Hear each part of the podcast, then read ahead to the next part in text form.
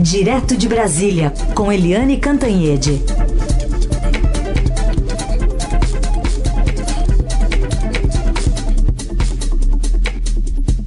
Oi, Eliane, bom dia. Bom dia, Raíssen, Carolina, ouvintes. Bom dia, Eliane. E eu converso e chamo para nossa conversa também aqui a Jussara Soares, repórter do Estadão, que fez essa entrevista com o presidente Bolsonaro ontem, após a cerimônia dos 400 dias de governo. Tudo bem, Jussara? Seja bem-vinda.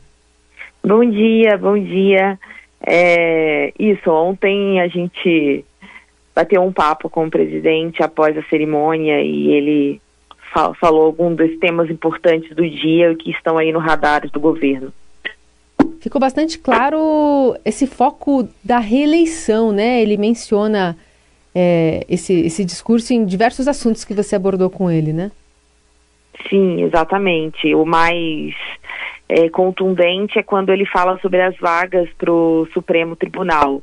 Ele, né, né, neste mandato, ele tem pode indicar do, dois nomes ao, à corte. E só que ele já menciona, se ele for reeleito, ele vai poder indicar quatro pessoas, né? E quatro, quatro nomes. Hoje, ele, segundo ele, ele tem três supremáveis.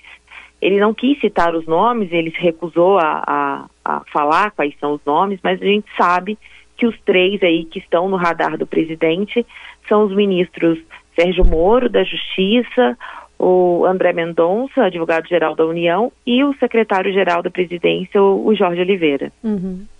E, também... e ele disse que, e se tiver, né, e ele fala, se eu tiver um segundo mandato, dá até para indicar um quarto. Ele consegue indicar os três e até um quarto. Em relação aos ministros, é, qual foi esse recado? Como é que ele chegou a esse recado de que não pode fazer campanha eleitoral? É, ele internamente, isso ele não, ele não disse na, na entrevista, mas a gente já tem informação que o presidente já vinha se incomodando com essas é, ações de, de, aos seus auxiliares, aí, com esse foco nas eleições municipais, né? Ele já vinha. E ele, neste caso, aproveitou, deu o recado dele, que se for flagrado, é, vai, vai, vai demitir. Ele diz ele que não vai ser tolerante com isso é, do ministro, né, especificamente usar o cargo para se promover na, nas regiões aí ou na, nas regiões é, ali onde ele tem, tem tem os seus votos, né?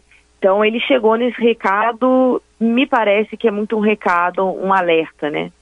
É, do que ele pretende fazer e de como ele deve ser não deve tolerar isso, ou pelo menos é isso que ele, que ele quer transparecer, né? Uhum. Eliane? Oi, tudo bem, Jussara? Bem-vinda, bem-vinda duplamente, bem-vinda ao Estadão e bem-vinda aqui na Rádio Eldorado. É, eu queria fazer uma pergunta que talvez seja uma curiosidade dos nossos ouvintes, porque o presidente Bolsonaro tem uma relação, às vezes, assim, conflituosa com os jornalistas, com aqueles repórteres que ficam ali é, pacientemente esperando ele passar para fazer umas perguntas, ele ataca muito a mídia tal. Eu queria que você contasse aqui em família como é que você conseguiu essa entrevista no dia dos 400 dias. É, eu já co eu cobri né, é, a eleição do presidente, é, a, toda a campanha, eu fui um carrapato e depois é, e, e, também fico ali no Planalto, Fiz, faço cobertura do Planalto, faço portaria também, estou lá no, nos no, no chamados quebra-queixos, né, quando a gente fica ali esperando, né, naquela coletiva improvisada para falar com ele. Então, há algum tempo ele eu já acompanho o presidente. Então, isso ajuda é, acompanhei algumas viagens também dele no, no, primeiro ano de governo, então isso ajuda ele até reconhecer mesmo quem são os repórteres e ele faz isso com outros repórteres. Ontem, é, após a, a, cerimônia, como eu já eu estava um pouco mais solta, eu pedi para eu pedi não, né? Eu eu entrei no, no lugar ali e teoricamente a imprensa não, não estava e me aproximei dele e, e pedi, falei, presidente, é, Jussara, repórter do Estadão, e aí ele. E aí a gente, eu falei, vamos tomar um café? Podemos tomar um café? E ele falou, vamos, vamos lá no gabinete. Então não foi uma entrevista combinada, é, não foi uma. Não, isso não tinha sido acertado com a, com a Secretaria de Comunicação, Pelo contrário, os, assessores de imprensa e até os seguranças queriam evitar, mas o presidente ali falou, não, libera que ele que, que eu, fui eu que autorizei. Então foi basicamente isso ali a, a, a dinâmica para conseguir essa entrevista, que foi muito improvisada, não tinha, não tinha uma pauta preparada com antecedência, eram te, os temas mesmo quentes do dia, né? Uhum. Então, até porque é, eu não tinha lá, eu não sabia, quando você, você entra numa situação dessa, né, que é muito improvisado, eu não sei se ele vai falar comigo por cinco minutos ou vai falar por duas horas. É, até que no final ele falou, seu tempo acabou, né?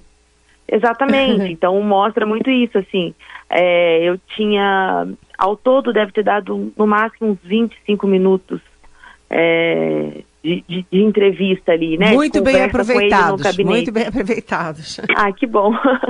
Deu pra eu queria perguntar. saber, eu queria saber é, como é que, que, que ele falou é, sobre o Congresso, porque a relação dele com o Rodrigo Maia é tensa, com o Davi Alcolumbre é de altos e baixos, e ontem teve um almoço do presidente hum. com os presidentes dos poderes, né, o do presidente do Senado, da Câmara e do Supremo Tribunal Federal. O que, que ele falou da relação com o Congresso Nacional especificamente? Na, a minha conversa com ele começa até por, pelo, pelo almoço, né? Que eu queria saber de quem que foi a iniciativa é, desse almoço, né? E aí ele fala, não, foi minha mesmo, e diz ele que foi de, de coração, né? Diz ele, não, foi de coração. E eu queria saber se era uma pacificação com os outros poderes, porque tem, né? Foi o primeiro ano foi muito marcado por pelo por é, declarações truncadas entre os poderes da relação do executivo, tanto com o judiciário quanto com, com o legislativo.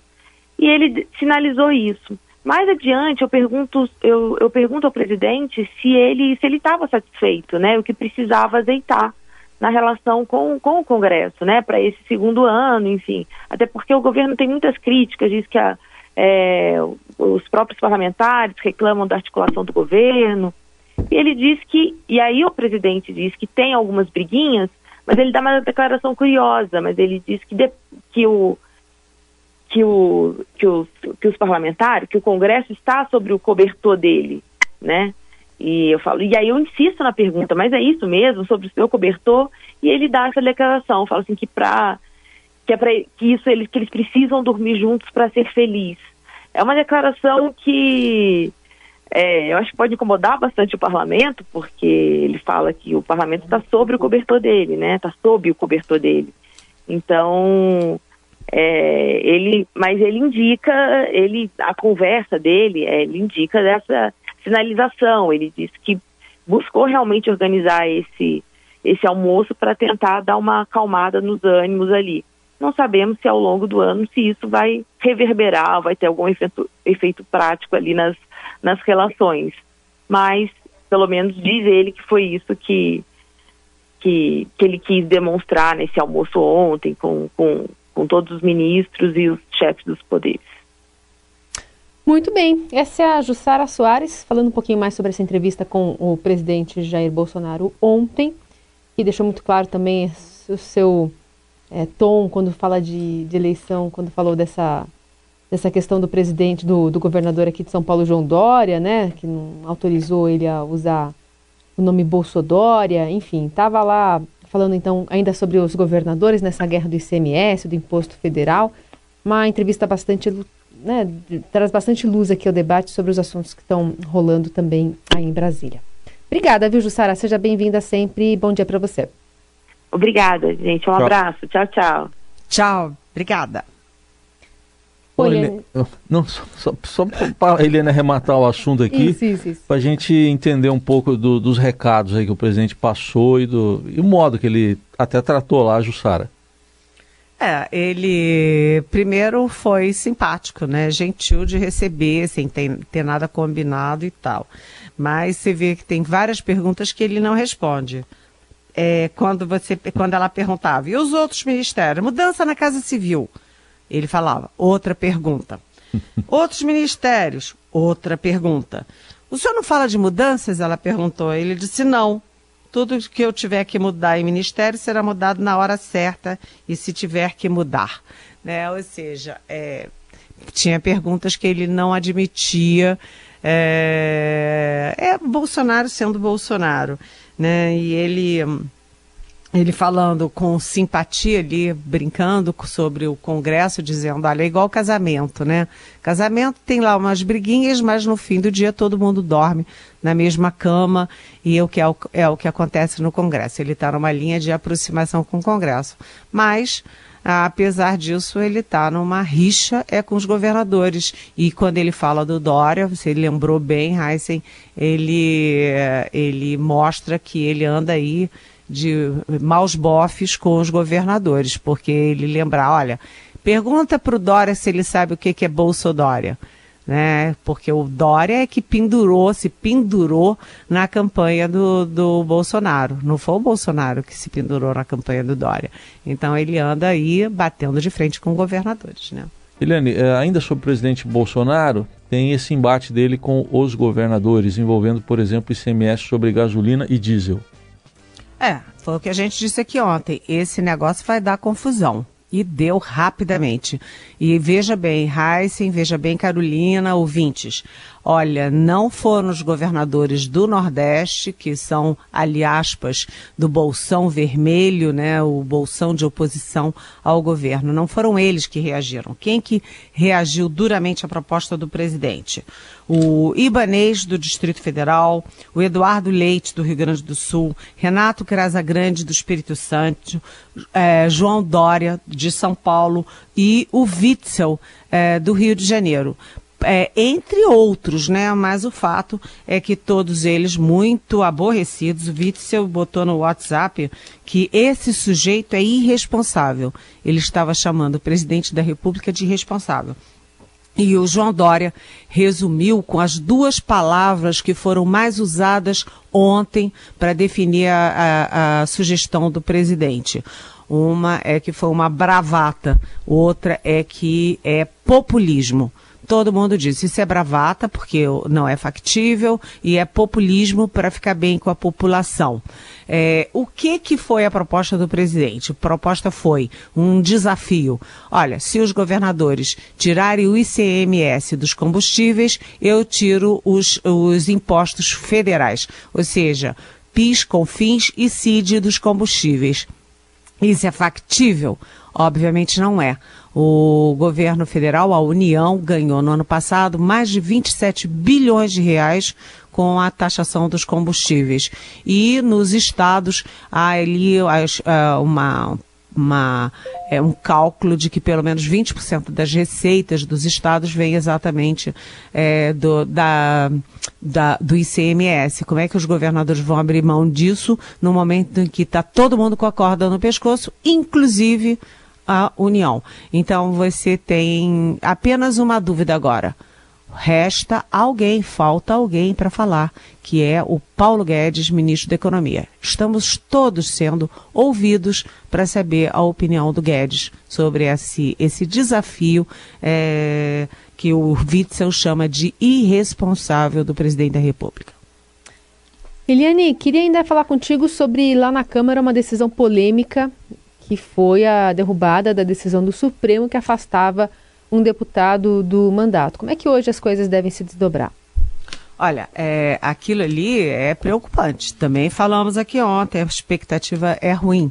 O plenário da Câmara derrubou uma decisão do ministro Celso de Mello do Supremo, que afastava do mandato o deputado é, Wilson Santiago, da Paraíba. Né? E o problema é o seguinte: tem fotos, tem vídeos, a corrupção ali é toda documentada. É um caso gravíssimo de desvio de dinheiro de obras contra a seca, ou seja, contra o pobre, contra o Estado, contra tudo. É grave. Mas o que que o Rodrigo Maia diz? Que não é uma questão de mérito. A Câmara não julgou o mérito a Câmara apenas decidiu em plenário que isso não cabe ao Supremo. O afastamento do mandato não cabe ao Supremo e sim à própria Câmara.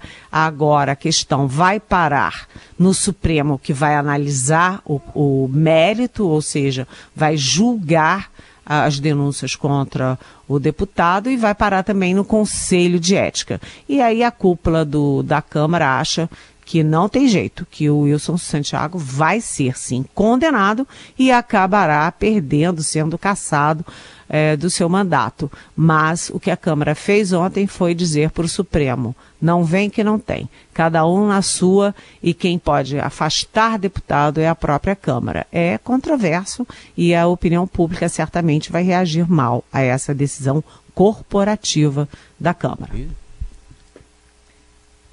Muito bem, então agora vamos às perguntas aqui dos nossos ouvintes. Tem duas, na verdade, que falam do mesmo assunto, do Roberto Donizete e do José Ronaldo Leson, sobre o governo pagar pensão para as filhas solteiras de funcionários públicos.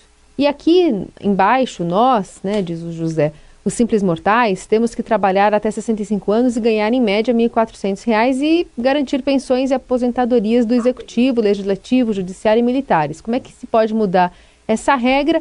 E o Roberto vai nessa mesma toada, dizendo que até há pouco tempo foi aprovada a nova, o novo sistema de aposentadoria com o objetivo de salvar os cofres da Previdência e agora chega ao nosso conhecimento esses benefícios absurdos concedidos às filhas de militares. Oi. É, bem-vindo, Roberto, bem-vindo, José Ronaldo. É, essa pergunta eu acho excelente, excelente, sabe por quê? Isso aí mexe numa coisa que eu acho o fim da picada, que é o chamado direito adquirido. Ora, se você adquiriu um direito que é ilegítimo, às vezes imoral, indecente, que não tem o menor sentido, ele não tem o menor sentido de ser perpetuado. Ah, o direito adquirido, ninguém pode perder o direito adquirido. Ué, se o direito é ilegítimo, corta-se o direito. É uma lei de 1958 que diz o seguinte: nós mulheres é, eu, a Carolina, por exemplo, não temos como trabalhar, não temos como nos sustentar, nós somos umas bobocas, imbecis, e que temos que depender dos nossos homens, pais, maridos, irmãos, sei lá o quê.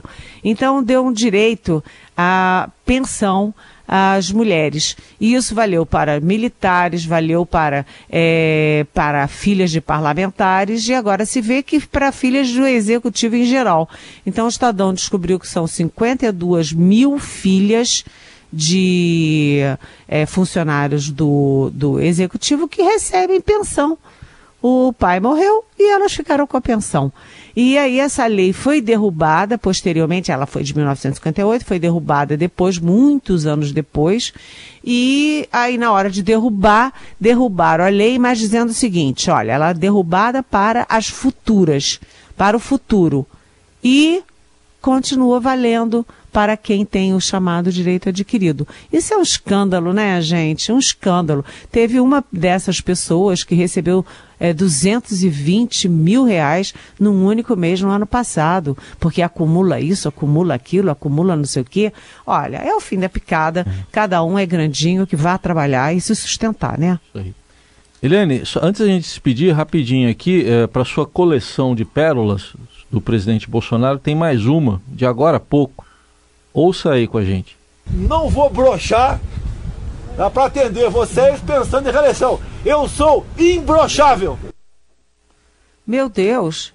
Isso é o presidente? Não, isso aí deve ser um. Não, não, não. Não, não, deve ser um artista imitando o presidente. Né? Captado né? pela Júlia Lindner, nossa repórter lá em Brasília. Ela viu, assistiu, era o Bolsonaro em carne e osso isso, falando isso. acabou de mandar para nós aqui. E para os apoiadores Bem, lá na frente, além dos jornalistas. Né? Não, e os apoiadores, evidentemente, aquele punhado ali de uns seis ou sete, deve ter eles devem ter aplaudido bastante.